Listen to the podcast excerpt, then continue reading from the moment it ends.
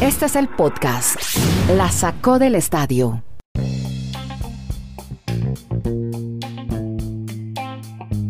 Hola, ¿cómo están? ¿Cómo les va? Bienvenidos al episodio 414 de este podcast streaming que originamos desde Chile, Colombia y Estados Unidos, en el que en 20 minutos no les quitamos más tiempo, contamos unos rollos, unas historias buenísimas alrededor de los deportes americanos. Bueno, y mm, hoy tenemos mucha cosa, hablaremos del béisbol, de la Serie del Caribe que comenzó de uno, terminó México, ya los tomateros le ganaron a, a Colombia, al equipo de los Caimanes. Tenemos a un eh, quarterback que ya se fue de los Leones de Detroit, ya hablaremos de él. Una historia buenísima con una mm, jugadora de la WNBA que en eh, un homenaje a la población trans se ha quitado o se ha reducido el tamaño de su busto. Oferta del béisbol de la MLB al sindicato de jugadores el contrato de Messi que se hizo público y hay un poco de polémica, no un poco, no, muchísima polémica al respecto. Y vamos a hablar, abrir con unas dos historias buenísimas que vienen desde Brasil. Primero, el campeón de la Copa Libertadores, flamante campeón, ganó el sábado pasado en el Maracaná. Palmeiras sobre el final le ganó a Santos de Brasil y tenemos campeón de la primera vez. ¿Saben quién fue el chapecoense? Pero ya está Dani Marulanda listo, ya está pidiendo pista aquí por la fibra óptica para que me hable. Primero Palmeiras, Dani, ¿cómo le fue final de Copa Libertadores? Y ahora le preguntamos a Kenneth Garay, que también estuvo muy atento a este juego. Hola, Dani, ¿cómo le va?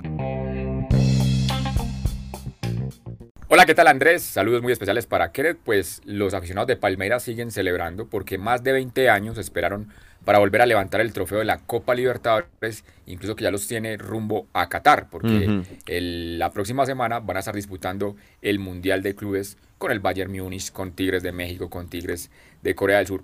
Un partido que pues referenciarán que fue lento, aburrido, soso, sin emociones. Pero es que las finales muchas veces se disputan es para ganarlas. Algunos decían, lo importante de una final no es jugarla bien, lo importante es ganarla. Y yo me refiero sobre todo al hincha de Palmeiras que lleva tantos años. O sea, ustedes saben la inversión que ha hecho Palmeiras en los últimos años para por fin, por fin mejor volver a lograr un título de Copa Libertadores. No tiene nombre esa cantidad de dinero que invirtieron. O sea, no solo existe el fútbol argentino, Brasil pues se está demostrando que es muy fuerte en, en Sudamérica y nuevamente van a tener la representación de, ese, de esa parte del continente en el Mundial de Clubes para Palmeiras, pues que ganó entonces 1 por 0 frente a Santos y celebra su segundo título de la Copa Libertad. Oiga, Migara, ¿y cómo le parece que todo el mundo pendiente de Mariño, del venezolano Soteldo, y de pronto el héroe del partido estaba en el banco, Breno López? Faltaban cinco minutos y un cabezazo letal que le dio al Verjão. La victoria y el título sudamericano. Palmeiras, campeón de la Copa Libertadores. ¿Cómo lo vio desde Bristol? Kenny, hola. Eh, un abrazo, Andrés. Desde 17, hoy nos van a caer hasta 18, de 14 a 18 pulgadas. Uy, sí, sí, mucha nieve. Mm. Mucha nieve en el noreste de los Estados Unidos, pero felices de la vida, como siempre, desde Alaska hasta la Patagonia. Hombre, para mí es fundamental, señor Nieto, tomar buenas decisiones el fin de semana, porque algún tiempo libre me queda, no es mucho, pero alguno. Que si es final entre equipos brasileños no la veo, me acordé de Marulanda y tenía puesto el televisor y dije, bueno, miremos a ver un ratito. Qué bodrio de partido. sí, muy flojo, muy trámite. Lamentable. Lamentable. Y, Marulanda me puede decir lo que sea y entiendo que los del Palmeiras celebran. A mí no me importan los del Palmeiras. El partido fue fatal. Claro, aprovecharon la desconcentración de la expulsión de Cuca y vino el testazo y adentro. Ahora solamente queda pensar en el Mundial de Clubes. Para mí, la final de Copa Libertadores, y es verdad lo que dice Marulanda, las finales hay que ganarlas, pero dejó mucho, mucho que desear, sobre todo porque mucha gente en el mundo entero, en Europa, en Asia, ve la final. No, pues es que sí. Y le importa el resto. ¿Se acuerda que contamos 191 países? Era récord, lo vieron en todo el mundo. Bueno, ese es el fútbol suramericano. La en Mozambique, eso todo el mundo lloraba. pero, pero venga, pero, pero Garay Andrés, o sea, no todas las mm. finales se van a jugar al mejor estilo. Con sí. Acciones. Se cuidan mucho. finales que se juegan es, exacto, mm. al, mínimo error y, aprovechar el del contrario para poderlas ganar. O sea, no, yo lo que cuestiono y critico es esa lamentadera, sobre todo eh, Argentina, de que por qué esta final no fue River y, Boca. No, se acuerdan que es que les metió tres goles Santos y le metió tres goles Palmeiras a River. O sea, ellos tuvieron un día fatal o, las situaciones del fútbol y por eso no están en la final. No es porque eh, Palmeiras y Santos sean peores equipos y no merecieran estar allí. Exactamente. de otro estilo y, van al, Mundial de Clubes. Sí, exactamente. Dani tiene toda la razón. En todo caso, esa, final, esa final fue un insulto a la imaginación futbolística y mucho menos viniendo de un país como Brasil, donde históricamente, no es cuento, donde históricamente hemos visto el juego bonito, no jugaron a nada. Oiga, usted se imagina si estos fueron los dos mejores de América. ¿Cómo serían los que no, los que no llegaron a octavos de final? Los que los equipos colombianos que ni siquiera alcanzaron la fase de octavos. ¿Cómo estará de mal el nivel del fútbol suramericano? Pensé Marulanda y dije, hombre, debe estar diciendo, no tiene excusa el Junior. Sí, exacto. No tiene excusa el Junior. No, bueno, en fin. el, flama, el, flamante líder de Colombia, que es el único que ha ganado los tres partidos. Ahí va el Atlético. Bueno, pero yo quería que usted nos contara una historia buenísima, buenísima, que tiene que ver con el Chapecoense. Ustedes se acuerdan, ese equipo brasileño que iba a disputar una final de la Copa Suramericana en la ciudad de Medellín, se accidenta el avión, muere casi la totalidad del grupo. Algunos sobrevivientes. Óigame, que Chapecoense ha sido campeón en Brasil. Cuénteme eso, que está buenísima esa historia, Dani. Así es, el fin de semana vuelven a ganar el título de la segunda división en Brasil. Ya habían asegurado la clasificación a la primera división, pero bueno, lo hacen con doble mérito siendo campeones. Y aquí se recuerda mucho en esta región de, Colombia, porque aquí estamos realmente muy cerca al aeropuerto donde se dio esta trágica noticia, esa trágica. Oiga, me acuerdo, me acuerdo el nombre del cerro, Cerro Gordo. Usted lo puede ver desde su casa, ahí cerca de la Unión. Ahí cayó el avión. yo, una de las cosas que yo recuerdo mucho de esa noche es que como normalmente cuando llegaban los, los equipos acá a los, a los partidos internacionales, pues muchos periodistas, sobre todo la televisión, van al, a, llegar al, al, aeropuerto al arribo de las delegaciones. Y recuerdo mucho un compañero de un canal acá local que le dio por escribir en la cuenta de, de sus redes sociales. En ese momento se, se, utilizaba mucho decir situación sentimental. Él decía, situación sentimental aquí esperando a los jugadores de Chapecoense, porque en ese momento no se sabía nada de la trágica información que nos iban a brindar unos minutos después. O sea, estaban los periodistas ahí en el aeropuerto esperando la hora de llegada del vuelo porque tenían una hora determinada, pero como no comentaban nada, pues obviamente muchos de ellos tuvieron que empezar a borrar esos tweets y esas informaciones cuando se empezó a conocer la trágica eh, información de la muerte de todos esos de, deportistas y obviamente de delegación. Eran 77 personas en el avión, seis de ellas sobrevivieron, pero la gran noticia de uno de esos sobrevivientes es Alan Rushell. Cuente. Porque fue el único que realmente pudo continuar con una vida prácticamente como la tenía anteriormente. Siguió jugando fútbol, no solo al buen nivel con Chapecoense, sino como el capitán del equipo. O sea que este fin de semana le tocó levantar el trofeo de campeón de la segunda división para volver a, a la máxima categoría en Brasil siendo él el gran referente de el Chapeco del, Chapeco. Alan Ruschel fue el que pudo recuperarse después de esa tragedia de, la claro. mía. Oiga, usted, usted me iba a cantar de más sobrevivientes. ¿Qué pasó con la Zapata? Sí, son, ahí decíamos que eran seis. La Zapata, que es boliviana, de nombre Jimena Suárez, ella dice que quedó tan impactada psicológicamente que ella se fue obviamente de todo ese mundo de la aeronáutica. Y ella como había hecho modelaje antes, pues volvió al modelaje y también escribió un libro autobiográfico en 2017 y empezó a hacer como una especie, no sé si de coach o al menos ir a, charlas, sobre todo con niños, con adolescentes, para contar su historia de vida y a eso pues se está dedicando Jimena Suárez. Bueno, qué increíble esta historia. Qué bueno y bueno, eso es un poco resiliencia, ¿no? Porque este equipo le iba muy mal, pues alcanzaron a ganar ese título continental, pero fue más un homenaje que quiso hacerle Atlético Nacional en su momento, pero el equipo descendió, perdió mucho dinero, en fin, pero qué bueno que se vaya recuperando poco a poco, jugando fútbol y muy bien por, por su afición que quiere verlo otra vez ganar. Cuénteme. Y lo que, la, lo que le había de esos seis sobrevivientes, porque Rafael Hensel, que era uno de los periodistas, pues murió después, hace dos años, y fue de un infarto. O sea, la gente dice, salvarse de una caída de un avión y así es la vida. Después morir de un infarto, este periodista brasileño que iba con la delegación del Chapecoense. Bueno, vea, le voy a ahora continuamos con otra historia que está ocurriendo en España, un escándalo porque el diario El Mundo alcanzó a filtrar algo que era muy privado, el contrato de Lionel Messi. Y justamente en primera página, Kenneth, aparece la cifra millonaria que gana Messi en el, mm, en el Barcelona. Son 555 millones 237 mil 619 euros dice el mundo contrato faraónico de Messi que arruina al Barça. Eso, así tituló el diario El Mundo, que logró acceder a este contrato que era secreto. Quién sabe quién lo filtró del Barça, pero ¿cómo es el rollo, la historia? ¿Qué es lo que ha pasado? ¿Por qué se supo de este contrato? Bartomeu le firmó a Messi cláusula de fidelidad. La cláusula de fidelidad 66 millones 249 mil. Se la, debe cobrar cuando se vaya del Barça como premio a su permanencia en el equipo. Esta cantidad se incluyó por contrato después de que Xavi Hernández e Iniesta también tuvieran su cláusula, eso sí, mucho menor antes de ir el uno a Qatar y el otro a Japón.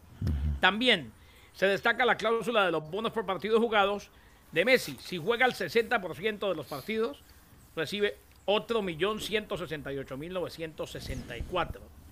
Partidos jugados, o sea, al menos 45 minutos. En otros casos de la misma plantilla se cuentan 60 minutos, a Messi 45 y ya quedó jugado. Eh, y se cuenta como partido jugado aquel que no pueda disputar por culpa de lesión.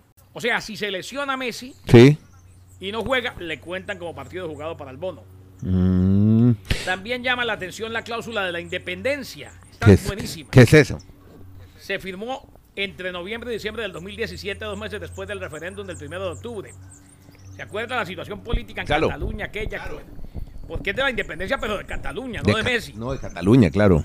El Barcelona y Messi pactaron que en caso de producirse la independencia, Messi podía desvincularse del club de manera unilateral. Claro. Sí, porque es que la idea era que hasta el Barcelona se saliera de la liga española para empezar una liga propia o qué sé yo, o jugar con los franceses. Y otro de los insólitos, el Barcelona seguirá pagando el contrato de Messi en caso de que el futbolista se declare en rebeldía con su selección o que sea sancionado por FIFA. O sea, si, le pasa, si le pasa a Messi lo que le pasó a Suárez Sí, en el Mundial de Brasil, sigue devengando hasta el último peso de su salario. ¿cómo le la parece? última, Sí, La- en, la, en la ah. cha- en la Champions, Messi también se asegura un dinero por participar y por pasar de ronda. Por clasificarse, 1.656.000 por temporada. ¿No? Por Sí, temporada. claro. En caso de que le ganen ahorita al Paris Saint Germain, 1.419.000. Si gana la final, el premio para Messi es de 3.548.644. qué barbaridad. En cambio, la Copa del Rey no se la valoran mucho. ¿No? Si, si gana la Copa del Rey, le dan 104 mil dolaritos. Bueno, eso sirve, eso sirve para... 4 mil euros, 372, que sirve para la gasolina y la gaseosa. exacto. Y para los dulces de los niños. Ajá. Garay, la, la conclusión es que el nene es intocable en Barcelona. Hacen Como lo debe que ser. diga. Lo que, Pero como lo que, debe lo que ser. tanto sea. Mm. Bueno, a la, a la bancarrota, entonces a la bancarrota del Barcelona. o sea, es que, los otros o sea, jugadores yo, a te- yo tengo futuro un, no van. yo tengo un yo tengo un gran problema en mi vida Mm. con aquellos que viven mirando el plato de los demás. Si él, claro, yo nunca miré No, de pero es que el fu- yo, yo soy de los que pienso, Garay, Pero que los, hombres, los, hombres, los hombres pasan y las instituciones quedan. Sí, pero, O sea, sí, pero después de los Messi hombres- va a sí, haber eso historia. es verdad, eso es verdad, pero, pero las los hombres hacen las instituciones. Claro. Eh, así como los hombres pasan y las instituciones quedan, eh, tal y como ahora decimos y diremos por siempre, el, el Real Madrid, equipo de Alfredo y Estefano la Saeta Rubia, este es el Barcelona de Messi y el Barcelona llegó a donde llegó porque tenía a Lionel Messi, sí, un equipo, Sí, pero claro. tenía a Lionel Messi. Y ojo, eh, a, los, a los que se quejan constantemente, esto de- es el, el hecho de que se presenta este tipo de contrato al mejor del mundo, ayuda a la profesión. Porque aquel que se está quejando hoy de que gana mucho menos que Messi, porque no tiene lo que tiene Messi, por ahí, si gana 5, ahora que se publicó lo de Messi, puede llegar a ganar 7. Claro. Si, a- si, a- si Sí, Messi, sí, sí. Se mejora el mercado. Hombre, claro, y más de un loco, más de un loco decía ayer, ay, no dices que él decía que jugaba gratis. Señores, no podemos llegar a semejante demencia, no. Sí. podemos pensar tan chiquito, gratis no tiene por qué jugar nadie, porque nadie trabaja gratis. Pero, Sí. pero es un tema que también ahorita podemos conca- concatenar con el tema del fútbol americano, que siempre me meto por allí, porque es Sí. que se hipoteca la- el futuro de una organización dependiendo del talento, obviamente, y hay que reconocer todo lo que Messi puede generar y lo que le da a la historia del Barça. Pero ahora más adelante podemos explicar en la NFL Sí, ¿no? esas cosas no sucederían, no, sucede- no, no pasarían. Exactamente. No, explíquelo de una vez. Antes, déjeme recordarle que en eh, la cuenta de Twitter de nuestro programa, que es arroba la saco podcast, vamos a publicar en la comparación de las dos portadas de las que acaba de hablar eh, Garay, la del diario El Mundo, que fue la que filtró y reveló el contrato, y la del diario Ole, la respuesta, que es muy parecida, porque es como una foto similar eh, mostrando los ojos de Messi y los números grandes, pero hablando de los de las virtudes y los méritos de Messi que ha hecho para llegar a esa cifra, los 650 goles, los 755 partidos y el gran titular que dice vale todo. Lo pueden ver en arroba la sacó podcast, es más fácil verla a través de esa cuenta de Twitter. A ver, ¿cómo lo podemos eh, ligar, hacer un paralelo con el fútbol americano? Porque usted me iba a hablar, por ejemplo, de Matthew Stafford, que es otro gran quarterback que parece se va de su equipo. ¿Qué es lo que está ocurriendo con este jugador? Y lo que usted nos los contaba la semana pasada con Deshaun Watson también, El- que se el- quiere de su equipo y puede ser el quarterback más valioso del momento. elemental, mi querido Watson. A ver, el tema es, a ver, puede, puede, puede sonar una cosa, no, simplemente es dar a entender cómo es la estructura en la NFL, que esas cifras desorbitantes que se tienen en el fútbol, pues jamás les pasaría a un director o a un dueño de equipo en esas franquicias de NFL. Matthew Stafford era el jugador, el segundo más codiciado entre quarterbacks que iban a la agencia libre, después de Sean Watson. Pues este fin de semana ya ha llegado a un acuerdo, se va para Los Ángeles, allí se va a encontrar con su gran amigo de la infancia, con Clayton Kershaw. Ellos dos jugaron en el bachillerato, en la secundaria, béisbol. Tanto talento tiene Matthew Stafford que hasta béisbol era obviamente otro de sus pasatiempos predilectos para, para el deporte, pero que optó por el, fútbol americano. Se va para Detroit dos primeras rondas de los Rams, la del 2022, la del 2023, otra tercera ronda y Jared Goff. O sea, cuatro jugadores se van al equipo de Detroit por el talento que tiene Matthew Stafford. Y aquí Stafford sale de Detroit, pues en medio de la tristeza del hincha, porque realmente el fanático de Detroit, porque era su jugador franquicia, pero no salen en peleas, no salen disgustados, porque entienden, hombre, usted se va a ir a un equipo que le va a dar la oportunidad de por qué no ir a un Super Bowl, porque ese equipo con la defensa que tiene le faltaba simplemente, pero es una manera de salir de manera cordial de la institución. La gente entiende que el talento de Matthew Stafford era para otro equipo ir a buscar un Super Bowl. En Detroit no lo iba a lograr porque es un equipo con reconstrucción a años. Y la gente de Detroit queda esperanzada con la llegada de estas nuevas primeras rondas, la llegada de Jared Goff, empezar a reconstruir el equipo. Y para no alargar mucho el tema, yo lo que pongo en, allí en tela de juicio es con el fútbol, es que el fútbol se arma a través de contratos, de inversiones, de gastar, del que más tenga y la brecha salarial y la brecha cada vez es más grande entre equipos chicos y grandes. En la NFL usted tiene muchas maneras de llegar a un objetivo. ¿Qué está haciendo los Rams? Están apostando a un jugador con veteranos y se olvidan de todas sus, figuras que podían tener a, futuro en primera ronda. O sea, los Rams llevan desde el 2017 sin seleccionar un jugador en primera ronda porque este 2021 tampoco lo van a tener porque la cambian con Jacksonville Jaguars por la llegada de Jalen Ramsey. Y en el contrato, como manifestamos, pues 2022 y 2023 no van a tener primera ronda. O sea, siete años consecutivos sin un jugador de primera ronda y son competitivos. Mientras que hay otros equipos que se han armado a través del draft y son competitivos. Esto jamás lo veremos en el fútbol porque el fútbol es otra dinámica donde todo es dinero, dinero y simplemente esa es la opción para ser grandes. Bien, buena, buena comparación. Y bien el manejo que le da diferentes ligas a una situación como esta. Podcast La Sacó del Estadio. En Twitter, arroba La Sacó Podcast.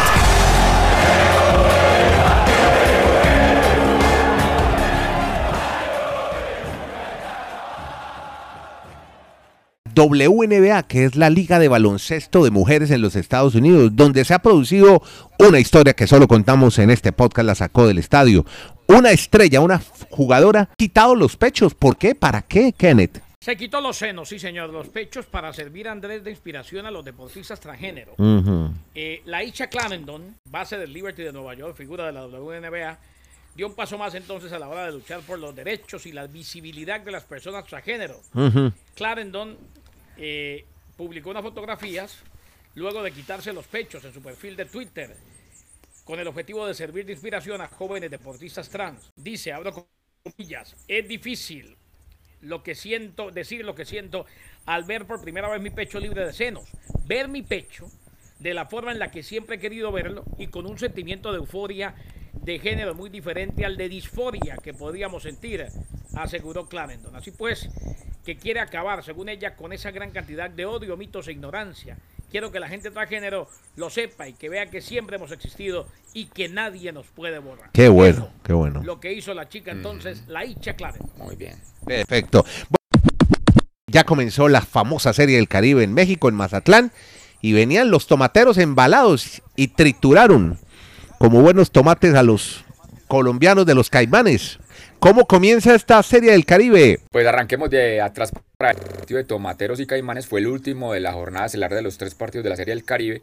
Y pues hubo algo de que estaba ganando el equipo de Caimanes. Dos carreras a uno en la quinta entrada, pero después aparecen los bates de Tomateros. Y como usted dice, pues una paliza, 10 carreras a dos, gana el equipo mexicano, el actual campeón de esta zona o de esta región de, nuestro Caribe y nuestra parte entre Norte y Centroamérica. Y en los otros compromisos, pues el, clásico entre los de Caguas, el equipo de Puerto Rico y las Águilas Ibaeñas, lo ganaron los dominicanos. Y tal vez la sorpresa fue la, el primer partido con que abrió esta serie del Caribe en Mazatlán. El equipo de Panamá, los federales de Chiriquí, derrotaron a el equipo de Caribes de Anzoátegui, que en el papel Venezuela pues tendría mejor nómina para esta serie del Caribe, pero es apenas la primera jornada y esperamos seguir disfrutando. Lamentablemente les cuento que no podemos escuchar al gran Ernesto Jerez en Colombia, la señal está codificada solo ah. para ESPN en Estados Unidos, o sea que aquí no sabemos cómo vamos a seguir las transmisiones. NBC Sports es el canal de deportes de la NBC, 24-7. Cierra las puertas de los Olímpicos. este año. Eh, sí, cierra las puertas al final de este año. Eso es. Eh, y todo el contenido viene por Pica.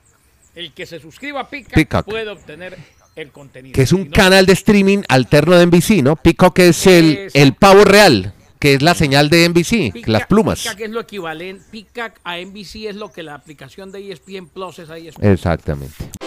Bueno amigos, llegamos al cierre de este podcast gracias a Kenneth Garay en Bristol, Dani Marulanda en el Retiro Colombia, Andrés Nieto desde Santiago de Chile. Estamos en todas las plataformas de audio, así se está hablando ahora de audio, para que nos busque. Ahí estamos, hasta en YouTube, esa es el gratín, esa la puede consumir de una. Estamos como la sacó podcast. 20 minutos contando historias alrededor de los deportes americanos. Ahí está nuestro nicho. Que la pasen bien, gracias.